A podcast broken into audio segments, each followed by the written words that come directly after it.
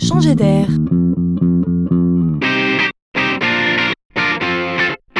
C'est la chronique de Laurent Collen. Demain, plus rien ne sera simple. La technologie, telle un ami collant, met son nez partout.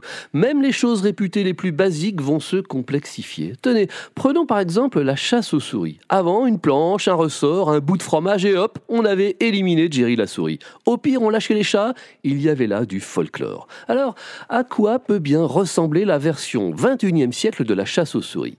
Eh bien, le leader mondial de la chasse aux souris, prénommé Rentokil, a mis les bouchées doubles pour aider les de production devant immanquablement se protéger des armées de rongeurs, à l'image des industries agroalimentaires ou pharmaceutiques. On le comprend.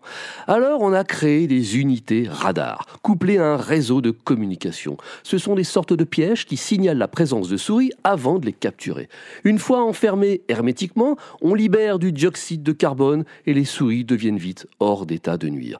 Mais le plus étonnant est ailleurs. En bon leader qu'il est, Rentokil a pensé au reporting, entendez le compte-rendu d'activité.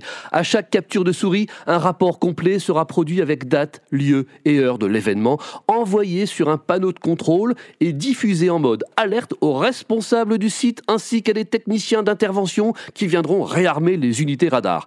Bon, si jamais vous avez raté le début de la chronique, je rappelle bien ici que je parle de la chasse aux souris. Qu'on se rassure, toutes les données seront sauvegardées pour permettre un audit a posteriori. Bon, si les souris savaient ça, elles auraient déjà largement déserté le territoire.